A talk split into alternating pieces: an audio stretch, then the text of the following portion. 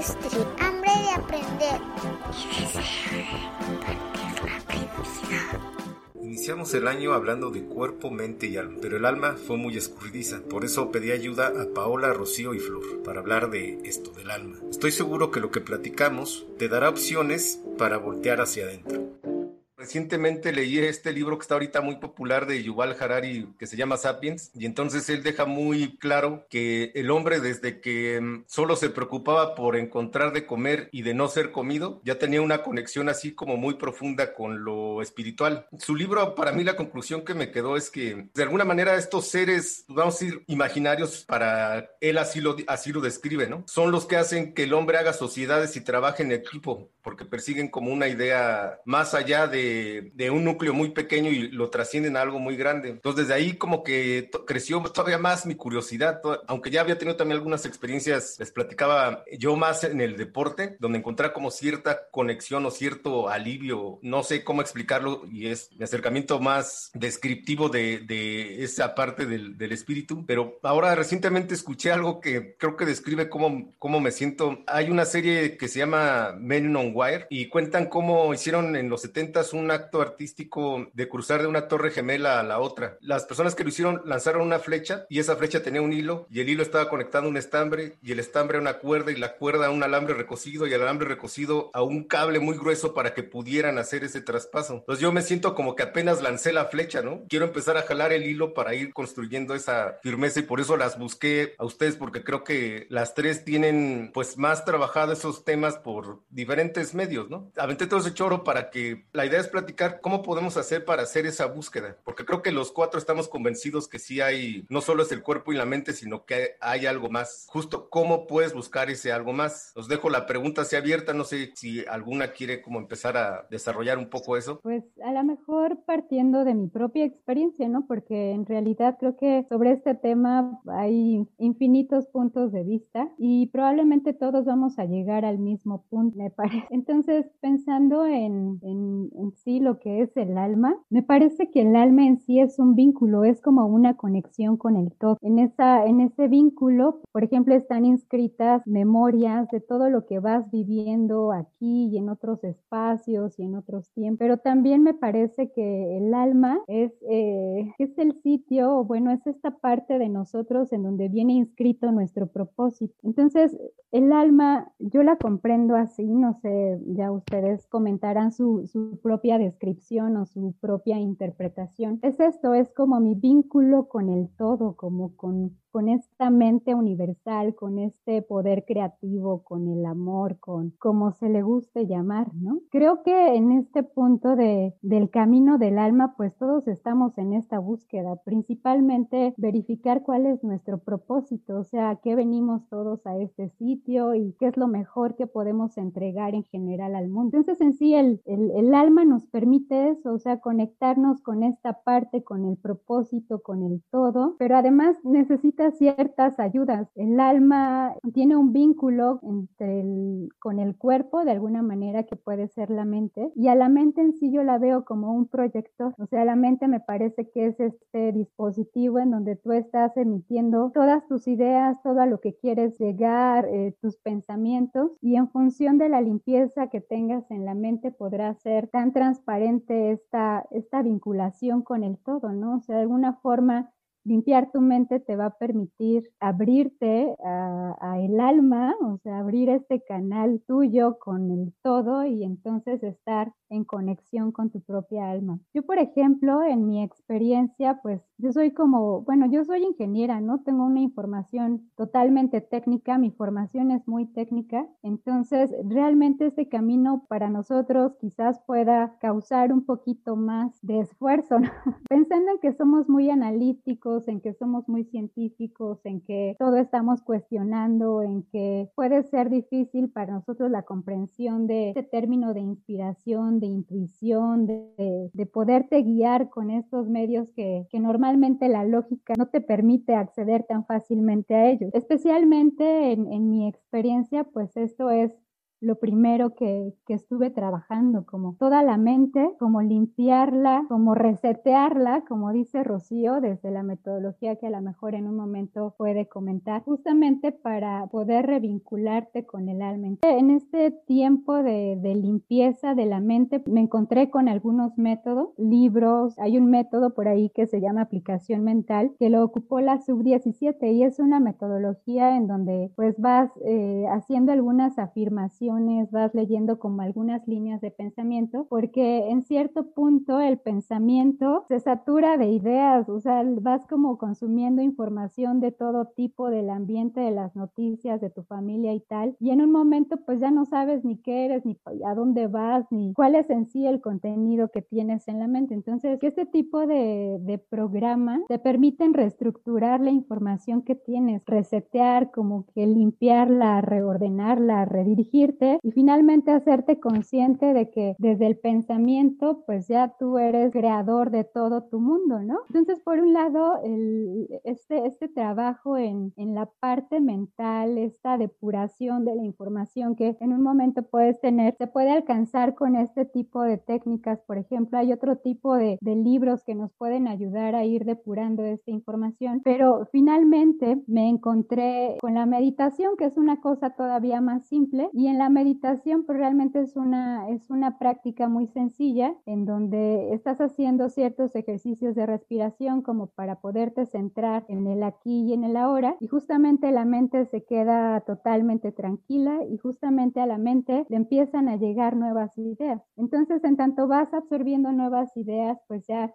encuentras que algo arriba de ti empieza a despejarse, empiezas a reencauzarte y entonces en algún punto alcanzas alguna conexión con, con esta parte más elevada tuya, con este, este todo, con este poder creativo, con este universo que puede manifestarse a través de ti. Entonces, en mi experiencia, pues esta parte de la meditación fue como crucial para, para poder enlazarme de esa manera. Luego de ahí, pues realmente encuentras desde la conexión con tu alma, un mundo de sincronicidades. De repente, pues empiezas a, conectar con un montón de cosas que quieres, con gente con tus propios intereses, información, con libros, con datos, ¿no? No sé, es así como muy sincrónico este, este espacio, pero al final del día, una vez me parece que cuando estás ya en conexión con, con esta parte de ti, con esta parte más elevada, ya vienen desarrollándose algunos otros aspectos o habilidades extrasensoriales en algunos momentos y en algunos casos, ¿no? Bien puede ser la inspiración que Flor la tiene como muy desarrollada, siendo escritora, pues en todo momento está bajando ideas, ¿no? Entonces, todo este proceso a los ingenieros nos cuesta un poquito más de trabajo, pero pues también lo podemos alcanzar. Nos permite eso, conectar con nuestra inspiración, conectar con, con esta guía que viene de aquí arriba y que puedes obtener y que te puede bajar en un sueño y que te puede bajar en, en cualquier espacio de información para estarte guiando. Pues desde la experiencia que yo tengo, pues esto es como mi descripción del alma, esto es como mi camino para poder conectar con el alma hay un montón de, de, habilidades que encuentras en esta conexión. He mencionado pues la canalización. En el caso de los escritores pues es mucho de estar bajando datos. Igualmente nosotros lo podemos hacer, ¿no? Igual en, en un ejercicio diario, en un cuaderno, estarte bajando información para ti mismo, algunas ideas, estar haciendo peticiones incluso. La intuición se, se habilita también de forma importante, en algunos casos hasta la telepatía, ¿no? Entonces, pues bueno, esto es como de forma introductoria mi interpretación del alma y de alguna forma los aspectos que me han ayudado para poder revincularme con él. No sé ustedes qué opinan. Ahorita que, que escuchaba yo a Pau hablar, cuando dice que eh, el alma es esa parte que nos vincula con, con el todo, viene a mi mente, yo desde muy niña, o menos, no sé, unos 5 o 6 años que considero que, que era muy pequeña, a mí ya me pasaba esta parte de mirarme al espejo y sentir y saber, así con una certeza grande, que yo era mucho más que eso que mis ojos alcanzaban a ver. Era sentir como esta comunión muy fuerte con algo mucho más grande que yo y que al mismo tiempo yo era parte de eso mucho más grande. Me encanta esta parte en la que Pao dice que el alma es esa parte en donde va implícito el propósito de nuestra existencia y va un poco, cada uno se vincula con esta, con esta parte de nuestro ser llamado alma de muy diversas formas y todas las formas son eh, correctas, perfectas, porque cada uno de nosotros tiene un propósito específico, ¿no? Que es expresar lo que esa gran divinidad es y todos lo hacemos de manera distinta, por eso es tan enriquecedor, ¿no? Entonces, habrá quien haga contacto con esta parte del ser llamado alma, pues a través de, de la escritura, como decía Pau, que es el talento de Flor, ¿no? Habrá quien lo haga a través del deporte, como tú nos decías, ¿no? Esta parte de sentirte tan vital, tan vivo, tan conectado, ¿no? Habrá quien lo haga a través de la danza, habrá quien lo haga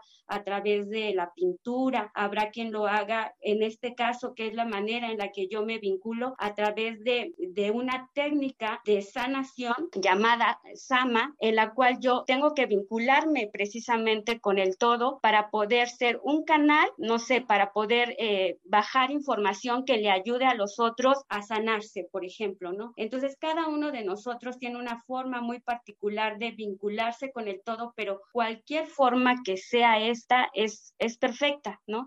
Entonces, es esa parte del alma en la que cada uno se puede experimentar a sí mismo pleno y vivo, siento yo. Es ahí donde encuentras como este éxtasis de, de la propia existencia. Para mí eso es, es el alma. Yo no tengo, no creo que tenga una creencia muy estricta. Me criaron en el catolicismo y a partir de ahí empecé a leer y a investigar más acerca de las religiones, un poco por rebeldía, pero también un poco por saber qué cosa era, o sea, por qué estos cuates me dicen que me tengo que reunir con mi familia todos los domingos, porque hay un Santa Claus en el cielo que me va a cumplir todos mis deseos y me porto muy, muy, muy, muy bien, y si le doy el 10% de mi salario a, a sus representantes de ventas, ¿no? Entonces, el buscar, el leer acerca de, no nada más de otras creencias, me llevó al conocimiento de las almas. Para mí, todo se resume en la leyenda que ya le conté a Daniel, que es la leyenda de los cinco sabios y el elefante, los cinco sabios ciegos. ¿La, la conocen? Están cinco sabios ciegos y les traen un elefante africano. Entonces, lo tocan,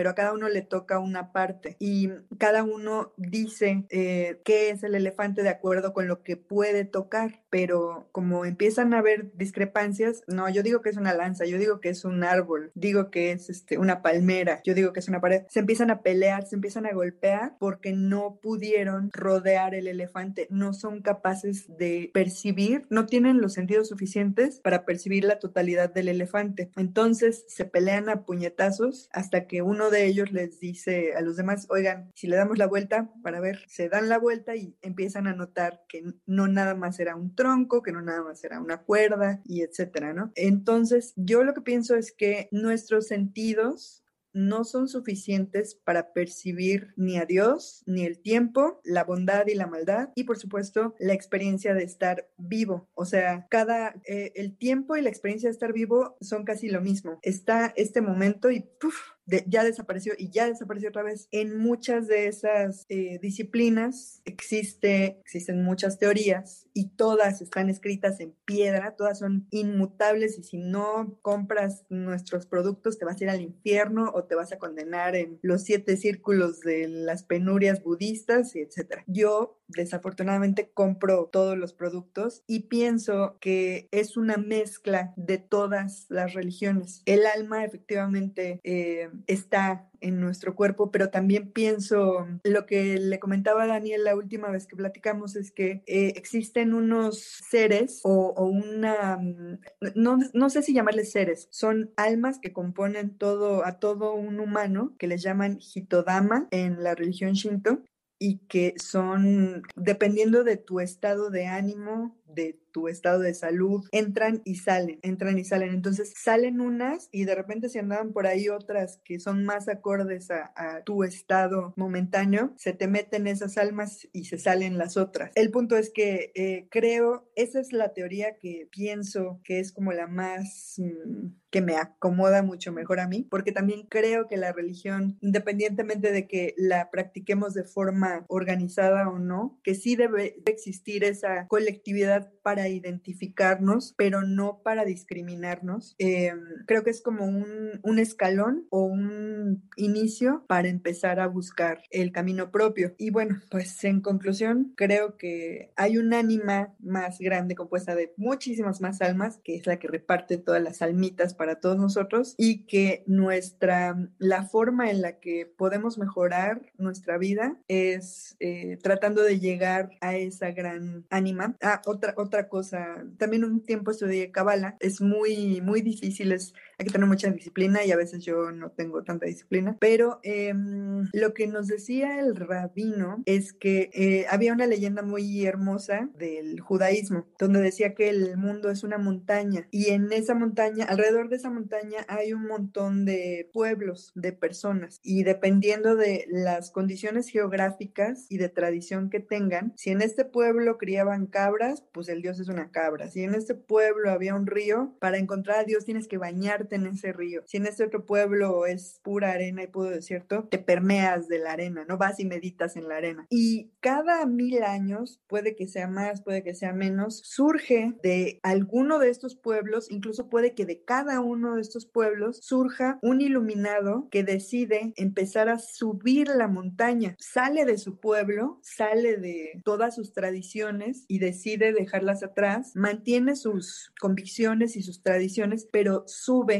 a la montaña. Entonces, a medida que va subiendo, se va encontrando con los iluminados o los viajeros de los otros pueblos. Y a medida que van subiendo la montaña y van más y más y más arriba, se van dando cuenta que ya no hay diferencias, que ya no importa lo del río, ya no importa lo de las cabras, porque las cabras está ahí arriba, pues ya no llegan. El río ya no está, la arena, pues ya no hay. Entonces, eh, hasta que llegan a la cima, la cima es Dios. Cuando van subiendo, todas las diferencias que los caracterizaban desaparecen, van deshaciéndose. Y lo que tienen que hacer esos iluminados es eh, apoyarse unos a los otros, bajar con el conocimiento de la montaña a su pueblo para que conozcan cómo se ve desde arriba todo. Yo me voy a bajar como 10.000 escalones a lo que dijo Flor porque mi cultura es televisiva principalmente, ¿no? Y más en los primeros años de la vida. Y ahorita lo que voy a decir es inspirado en Pedro Infante, en una película que se llama La Tercera Palabra. Y es como ahí, pues la película a mí me gusta,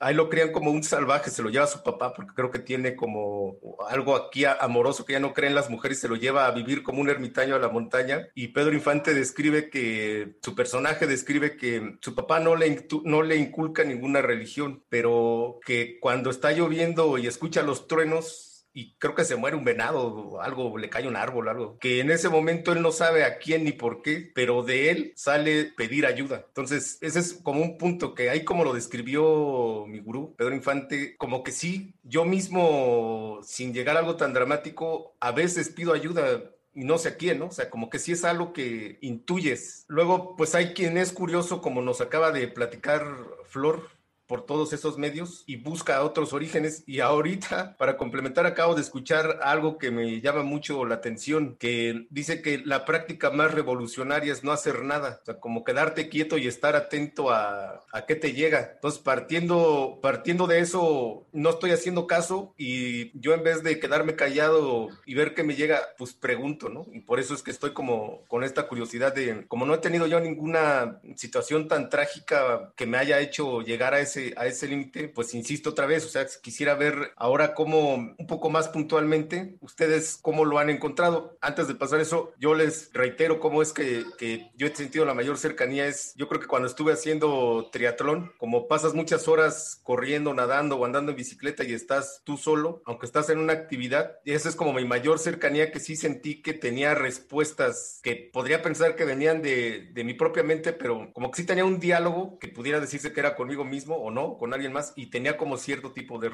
de respuestas. Entonces eso es lo más cerquita que he estado, pues de ahí lo que me gustaría que ahora hiciéramos es eso, que ustedes me platicaran cómo es que han sentido, si es que la han sentido o atestiguado esa cercanía, ¿no? Sí, en, en parte lo que, lo que mencionas es como la base, ¿no? O sea, quedarte quieto, porque en un momento estás, o sea, haces, haces, piensas y llegas a un punto quizás de caos que ya no sabes ni, ni en dónde estás ni qué realidades vas, vas generando. Parte de, lo que mencionas, Dani, es como la base de la meditación, ¿no? Es simplemente quedarte sentado un rato, respirar y acallar a la mente. Hay como una meditación budista que es muy básica y puede ayudar bastante. Yo, por ejemplo, en un punto, pues sí, yo sí llegué a un punto de quiebre, caí como en depresión y todas estas cosas, ya saben, cosas de mamá, depresiones por parte y tal. La meditación me sacó de, de, de ese momento. La idea es eso, te quedas quieto, dejas a la mente en blanco. Esta meditación budista que yo comento es, son tres ciclos de respiraciones de 10, o sea, primero 10 respiraciones, después otro ciclo de 10 respiraciones y uno más. Y con eso ya tu mente está está centrada en, en el ejercicio en que, que, se está realizando. Y luego de ahí, pues de alguna forma empiezas a imaginarte como una luz blanca que pasa por todo tu cuerpo. Y es ahí en ese ejercicio en donde incluso puedes subir todas tus aflicciones, ¿no? Hay un movimiento como con la mano de izquierda derecha y hacia arriba, en donde dices, mira, pues yo no sé por qué me duele esto, pero ahí te va, ¿no?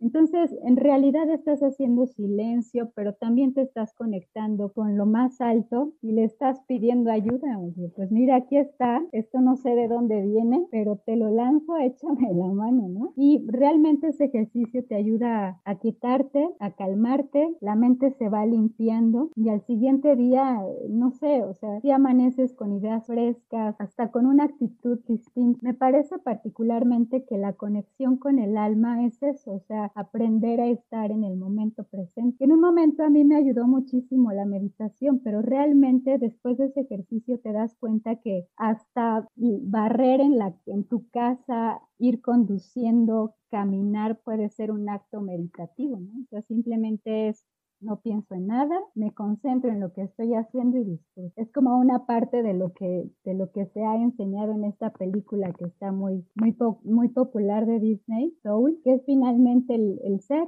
¿no? Es simplemente poder disfrutar, y una vez que disfrutas, entras en una conciencia amorosa y responsable porque sabes que cada cosa que estás pensando está creando. Entonces, la meditación te ayuda a eso, a centrarte en el espacio presente y en un punto vas disfrutando absolutamente todo lo que haces, desde que estás trabajando, desde que estás programando, quien está escribiendo, quien está haciendo estudios mercadólogos, quien está en su diferente rol, está disfrutando disfrutando esa actividad, hasta quienes nos tenemos que quedar en hogar y al, al, al, hasta barrer lo puedes disfrutar, ¿no? Entonces, que esa técnica de quedarte en silencio, pues es mucho la base de la meditación y en un punto ya lo demás puede ser igualmente meditativo, es disfrutar el, el tiempo presente? Bueno, yo desde mi experiencia, la, la, forma en la que yo he tenido para poder conectar,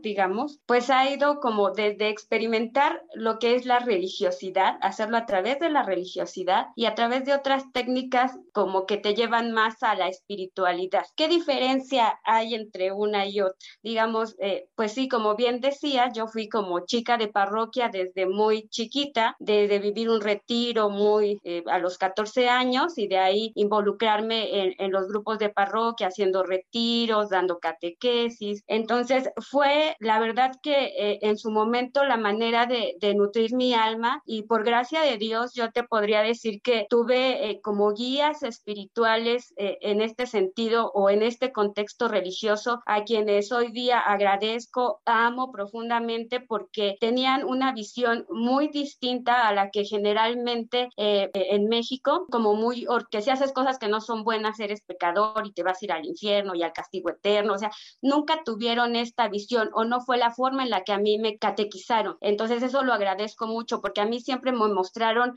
el rostro de Dios amoroso, compasivo, que no te juzga y que no está esperando señalarte para decirte eres de lo peor y no, y no eres merecedor y eres pecador. Jamás me mostraron ese rostro. Entonces yo siempre crecí viendo a Dios o a este ser superior como alguien eh, en quien yo podía confiar. Entonces eh, siempre así fue mi, mi, mi vinculación desde la religiosidad. La verdad que fue muy bonita y yo lo pude experimentar y lo pude sentir a lo mejor desde una imposición de manos para una bendición. O sea, así te lo digo, tuve esa oportunidad de, de poderlo sentir y, es poder, y poderlo experimentar a lo mejor también a través de la oración, que hay muchas formas, ¿no? Este, y también yo sé que dentro de la religiosidad, eh, si vemos el punto positivo, que, que no sea dividir, sino unir, finalmente no importa si te llamas católico, si te llamas cristiano, si te llamas mormón, budista, ateo, como te quieras llamar, al final todos los caminos van al mismo punto y no importa si a Dios lo llamamos Jehová, Yahvé, universo, amor, como tú lo quieras llamar, estamos hablando de lo mismo. Entonces, desde ese punto, la verdad, me siento bendecida porque Digo, siempre tuve esa visión de un ser superior, de un todo amoroso y compasivo. Ahora, en esta búsqueda, ya después que vas creciendo y te vas dando cuenta que a lo mejor los contextos religiosos a veces van un poquito en contra, a lo mejor ya de tus propios principios o valores o de las cosas en las que tú vas creyendo y ya no te vas sintiendo tanto parte de, vas haciendo tu propia búsqueda personal, eh, pues la vida me ha llevado por caminos este, muy diversos, ¿no? Desde experimentar también la meditación que comenta Pau, que es también un, un medio maravilloso para poder conectar con tu esencia, con tu ser, con lo que tú eres. Y yo he tenido experiencias muy poderosas a través de la meditación, ¿no? Hay una, algún tipo de meditación que, como bien dice Paula, la respiración es básica y hay un, un tipo de, de, meditación a través de tipo de respiración que te lleva a la hiperventilación, que es una respiración muy, muy rápida y que te puede llevar a experimentar eh, procesos de amplificación de la conciencia como si tomaras alguna planta medicina, ¿no? Eh, que podría ser, eh, no sé, la ayahuasca, el, el peyote, este, eh, la marihuana o no sé, tantas plantas sagradas que en contexto de ceremonia o de ritual te pueden llevar a experimentar cosas fabulosas, ¿no? Y eso yo lo he experimentado también a través de la propia meditación, te digo, a través de la respiración, que incluso en un ejercicio muy sanador, a través de una meditación pudimos conectar con el momento de nuestro nacimiento, ¿no? De poder experimentar las eh, eh, sensaciones de nuestra madre al momento de, que nosotros nacimos, ¿no? Entonces es poder eh, conectar no solamente con tu madre, sino también con la fuente. Y eso se logra de, a través de técnicas muy maravillosas y que pueden ser muy sencillas, digo, a través de la respiración, con una buena guía, con alguien que esté preparado, y entonces puedes conectar con esas em, dimensiones que no vemos, pero que sin embargo ahí están. Y también a través de la meditación he podido hacer contacto con esos seres que amamos y que han trascendido. Entonces, todo eso lo he logrado gracias a la guía de buenos maestros y de gente preparada. Y bueno, también en este camino, así como he podido experimentar también la meditación, he podido experimentar el, terreno de las plantas sagradas, ¿no? En contexto ceremonial, eh, a vivir procesos muy fuertes en donde conectamos con esa parte de nuestra alma que es pura luz y también con esa parte de nuestra alma que también es sombra, ¿no? Pero no por ser sombra es mala, al contrario, hay que aprender a observar esa luz que somos y esa sombra que también somos y abrazarlas, ¿no? Porque es tan necesaria una como la otra, ¿no? Porque sin la una, pues no, podría ser la otra tampoco, ¿no? Entonces, en, lo particular, mi experiencia ha sido a través de la ayahuasca. Es importante saber que así como hay sitios muy seguros para poder hacer este tipo de prácticas, también hay sitios dudosos, entonces hay que tener como cuidado en, en, saber a dónde sí o dónde no, porque ya se ha comercializado tanto como que se dio un boom muy fuerte, entonces podemos ver en, en Facebook o en cualquier lugar pues mucha publicidad acerca de, pues ya sea tanto de ceremonias con el jicuri o, o peyote, con la ayahuasca, este, también hay círculos muy poderosos a través de la cannabis y otras tantas plantas, ¿no? pero sí hay que tener cuidado porque hay sitios donde a lo mejor nada más te dicen, te cuesta tanto, ah, ten tu toma y que Dios te acompañe, ¿no? Eso en el mejor de los casos, a ver cómo le haces, ¿no? Pero creo que, que todo esto tiene un sentido porque eh, el acercarse a esta parte de la espiritualidad a través de las plantas sagradas em, puede ser es como riesgoso si no se hace en un sitio seguro. Pero una vez que lo haces en un círculo de contención, de amor y con todo un propósito, te puede llevar a experiencias sublimes de conexión profunda eh, con, con el todo, ¿no? De sentirte una con el todo, uno con todos los que nos rodean y de tener como esos pequeños atisbos eh, de lo que puede ser aquello que llaman el cielo, ¿no? Que, el cielo finalmente eh, creo yo que es más que un lugar, es un estado del ser, ¿no? Porque en este estado del ser podemos experimentar nuestro propio cielo o nuestro propio infierno, ¿no? Modos para hacer conexión con el alma, con el espíritu, hay millones, tan sencillo, les digo, como hacer contacto con tu propia respiración, como hacer una oración para quienes son religiosos, como para ir al templo o incluso comulgar para los católicos, que, también son eh, formas de experimentarte en, unión con el todo, ¿no? O desde cantar, bailar, como ya lo expresaba antes, es esta parte de ti que te hace saber que eres algo mucho más grande que aquello que tus ojos alcanzan a ver a través del espejo. Les voy a compartir mi experiencia con la religión o con, la fe.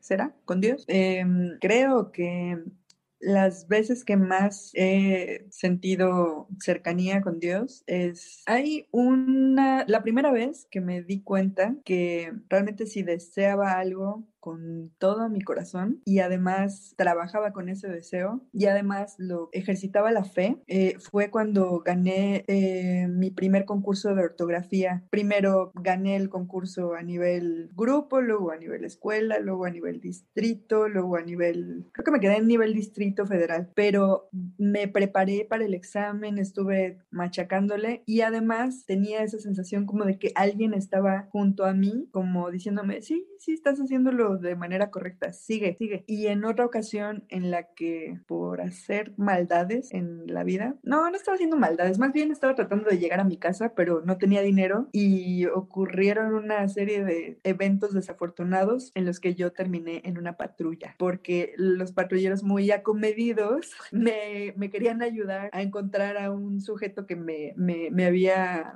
acosado, cuando eso del acoso todavía no era ni siquiera tendencia, o sea, ni siquiera estaba en el mapa. Entonces me llevaron a, buscar al acosador. Yo no quería poner ninguna denuncia y solo les pedí, ¿me pueden ayudar a llegar a mi casa? Y en el camino hacia mi casa, uno de los patrulleros me empezó a preguntar que a qué me dedicaba y por qué estaba tan noche fuera de mi casa. Mm, me empecé a asustar mucho porque lo que sí estaba era el tema de los secuestros. Había mucha gente siendo secuestrada. Pensé, ay, Diosito, por favor, si me sacas de esta no me vuelvo a portar mal. Pero más que el, esa, esa sensación de el Santa Claus que está en el cielo y que nos cumple el deseo porque se lo pedimos, por favorcito, por favorcito, por favorcito, yo sentí más bien, bueno, tienes todas las herramientas a tu, a tu disposición para que eso no ocurra. Tú elige qué herramienta vas a utilizar para salir del problema en el que tú te metiste. Dije, bueno, pues rápido, ¿qué, qué, qué puedo hacer, no? Pues les voy a mentir. Voy a inventar una historia para que sientan compasión de mí, sepan que estoy con ellos, que soy alguien como ellos, que soy una persona, que soy un humano, que se apiadan de mí y me manden, que me lleven a mi casa, que no me hagan daño. Entonces les conté una historia lacrimógena de que mi mamá lavaba ajeno y yo vivía en un, un cuarto y,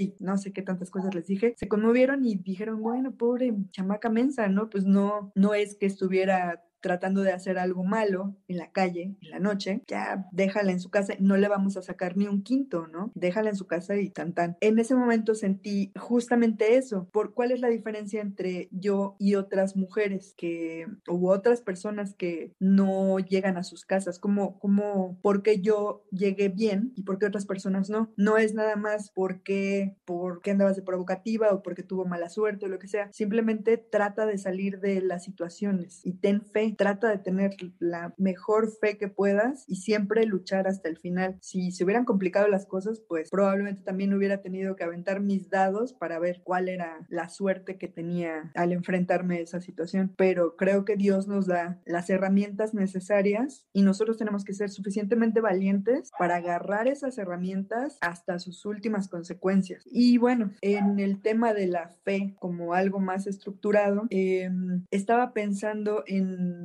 lo que decía Chio acerca de las formas de expresar la fe. Hay un, no me acuerdo cuál es esa, em, creo que son los sufíes, no estoy segura, pero probablemente lo voy a tener que investigar. Los derviches dan vueltas, esa es su forma de comunicarse con Dios porque el universo gira, según su cosmogonía, el universo gira. Entonces ellos se reúnen cada cierto tiempo, se ponen en una plaza o en un salón con sus vestimentas tradicionales que son unas faldas y unos gorros y se ponen a girar. Me parece que cantan mantras, pero giran y giran y giran y no se marean y no se caen y están horas, o sea, están meditando a través de un baile y es un baile sagrado. Y otra forma de, expresar la fe o, o experimentar a Dios, además de, sí, con sustancias, creo que las sustancias lo que hacen es que abren un poquito el velo entre los sentidos que tenemos y los sentidos que no tenemos, como que los rasgan el velo o lo corren para que nosotros podamos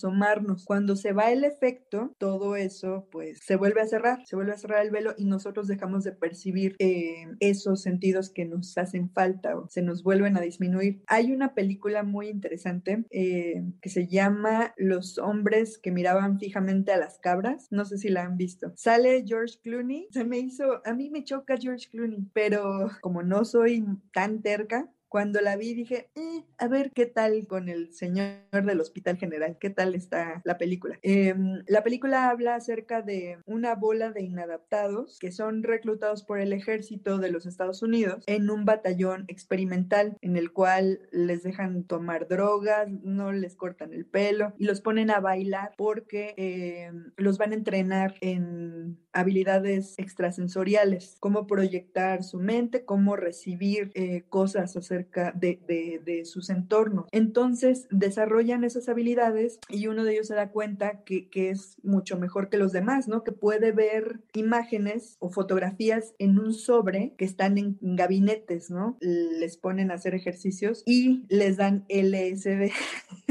para que prueben, para que vuelen más su mente, ¿no? Creo que el LSD lo utilizaban mucho en los 60 justo para tratar migrañas para, y para ver qué otras cosas podían hacer con, con el LSD. Eh, al final, eh, la premisa con la que inician, y seguramente la ingeniera me va a corregir o me va a dar mis cachetadas, pero creo que los átomos están constituidos por vacío, o sea, tienen el núcleo, tienen los electrones, los protones, los neutrones, pero dentro de todo eso hay, hay espacio, ¿no? O sea, hay como, no puede ser aire, pero es como vacío, hay espacio ahí entre los componentes del, del átomo. Y esa es como la premisa con la que parten. Si todo está constituido por átomos y todos los átomos tienen cierto vacío, ¿por qué no podemos atravesar la pared? Ah, pues porque bla, bla. Bueno, aquí viene la explicación científica, ¿no? Y algo a lo que los alentaba el, cuate que los guiaba era a que un día trataran de atravesar la pared. y al final, pues el, protagonista atraviesa la pared. Ah, lo logró porque ya se liberó de la vida, ¿no? Y lloras. Pero bueno, el, el tema es, creo que más que Dios y más que un viejito sonriente o enojado que nos dice qué cosas sí está bien o por dónde meternos cosas o por dónde no se puede o qué cosas sí hacer y qué cosas están mal. Creo que mientras uno eh, confíe, porque todo es un acto de fe, todo, todo, todo, el hecho de hablar, el hecho de respirar, de un momento puedes respirar, del otro ya quizá no, eh, los actos de fe te van llevando al momento en el que estás viviendo. Toda la historia que ya pasaste te hace abrir el panorama de lo que viene a continuación y lo único que viene a continuación es morirnos. Entonces, en el Inter, tal como los electrones y los, bueno, los, los átomos, todo ese vacío que podría ser nuestra vida está constituido de fe. Entonces, aprovechalo puedes hacer lo que sea. puedes hacer absolutamente todo con ese espacio. Puedes ser un pordiosero y vivir en la calle o puedes ser un astronauta, ¿no? Y seguir investigando qué hay en ese espacio. entre el microcosmos y el macrocosmos. Y sí, es que Nietzsche la puso difícil desde que dijo en voz alta que para qué queríamos un mito con tanta tecnología, ¿no? Dejó pues ahí como un poco un caos ya y ahora yo, por ejemplo, así muy honestamente que veo a mis hijas tan pegadas a su tablet, o sea, es un distractor tan grande que pues sí me, sí me preocupa, la verdad, un poco si ya nosotros tuvimos como la tele y este tipo de cosas y luego la computadora y ahorita ya en un celular tienes todo al alcance de tu mano, pues sí, este tipo tenía mucha razón, ¿no? O sea, justo cada vez menos nos preocupamos por, por atender esa, esa parte y de ahí pues surgió como esta necesidad de hacer esta plática. Ya solo voy a hacer una pregunta porque creo que este tema es muy complejo y podría no terminar nunca, ¿no? Ya me siento contento con lo que hablamos, creo que se establecieron buenos parámetros. Prácticamente ya solo tengo una última pregunta que es, si hay un Dios, ¿Y de qué te agarras? Si lo hay, ¿de qué te agarras? Y si no lo hay, ¿de qué te agarras? ¿no? O sea, ¿cuál es esa manijita que te puede mantener a flote? Me parece que Dios es ese poder creativo, ¿no? Que vive en todo. O sea, no es que esté allá afuera, es, es una mente, todos somos una mente y tenemos la capacidad de crear y somos responsables de nuestras creaciones. Por eso es importante tener muy bien claro lo que estás pensando. Bonito o feo va a ser el producto.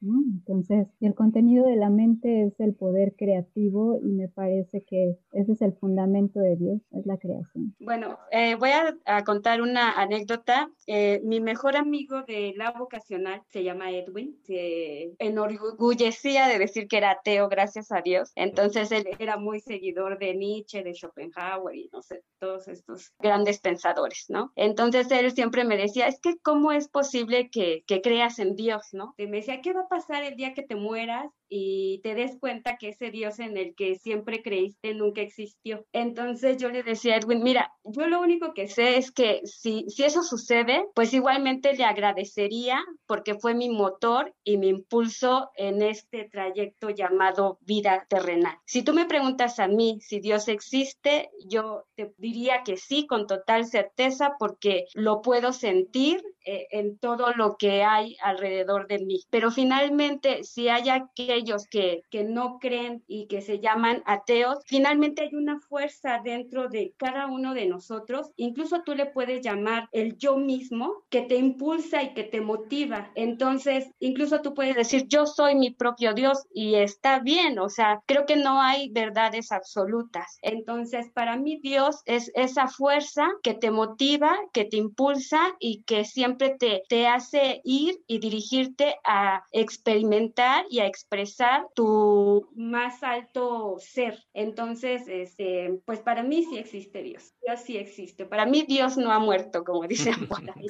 Yo también pienso que existe Dios. Sería interesante debatir con alguien ateo, ateo con, con un conocimiento, pienso que con una opinión. Como dije, no podemos saber la naturaleza de Dios. Definitivamente existe una fuerza creadora. Yo no estoy segura, espero que sí, que sea un viejito bonachón que está viéndonos y que nos dice, ay, mira, ya logró dejar a su ex tóxico, como si estuviera viendo una novela o algo así. Eh, pienso que esto es muy mi, mi, cosmogonía personal. Creo que Dios es el gran escritor, el gran escritor. Por eso uno de mis amigos, Cristian Domínguez, Lobsang Sopa, una vez me sancionó, me dijo, no sigas escribiendo cuentos porque creas universos en tu mente, son universos paralelos que existen y tú eres el dios de esos universos. Entonces yo dije, ah, pues si yo soy el dios de esos universos, te voy a agarrar de personaje y vas a existir toda tu vida ayudando a las almas en esos universos. Entonces Dios es el gran escritor. En la medida que nuestra vida sea interesante para nosotros mismos, Él nos va a dar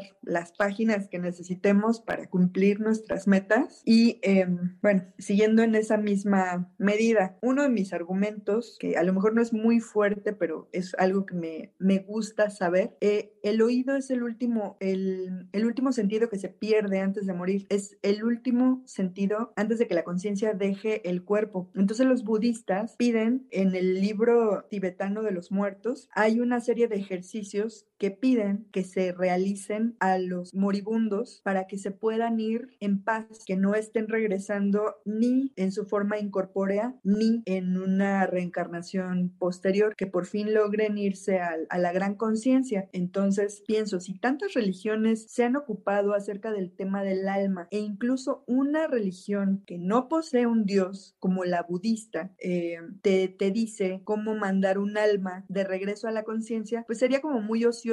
¿Por qué? Porque no habría un dios si existe toda esa, esa forma de bien morir, bien nacer, darle la bienvenida a un alma nueva que se acaba de encarnar en un cuerpo y bien morir para dejarlo ir. Y al final también como dato cultural, existen, em, bueno, tuve la fortuna de colaborar en la edición de uno de los libros del padre José Antonio Fortea, que es en la actualidad el mejor exorcista del mundo. Eh, él tiene muchos libros en línea que pueden consultar de manera gratuita porque está en Rockstar el, el padre, que los ha puesto a disposición de todos los lectores. Eh, uno de los libros se llama Exorcística. En este libro dice que, bueno, reconviene a los fieles que están coqueteando con el budismo como yo. Dice, bueno, si, si son capaces de hacer sus mantras de Om Gam Ganapataye, están diciendo una oración. Eh, existen otros mantras. esos, esas oraciones guturales lo que hacen es conectar el cuerpo con la gran conciencia, tratar de alinear el cuerpo con la gran conciencia para que fluyan las cosas. Y lo, la forma en la que nos regaña Fortea es diciéndonos, bueno, ustedes tienen uno, unas oraciones o unos mantras que también son poderosos para conectarse con el todo y es el Ave María, las oraciones en general, pero el Ave María es parecidísima a un mantra. Entonces, em, pues haz un mantra, Dios te salva María llena de gracia, Señor contigo, aunque que lo digas nada más con tu boca, te conecta de la misma manera. Y lo intenté, porque yo era mucho de meditar con, con mantras, y lo intenté y por eso ahora es mi, mi mantra favorito. Creo que es muy agradable imaginarse a una señora muy etérea y muy espirituosa estar conmigo ahí cuidándome de todo este bien, ¿no? Y si quieren consultar los libros del Padre Fortea, muy maravilloso y muy divertido leerlos, pueden entrar a catolia.com, diagonal PDF, diagonal Fortea y